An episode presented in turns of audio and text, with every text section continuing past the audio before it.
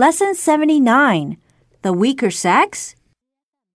Who says that women are the weaker sex? 16 year old Kelly Williams from St. Petersburg, Florida, is the first female wrestler to fight against boys and beat them. Who would have thought that possible not so very long ago? Her success, though, has angered some people.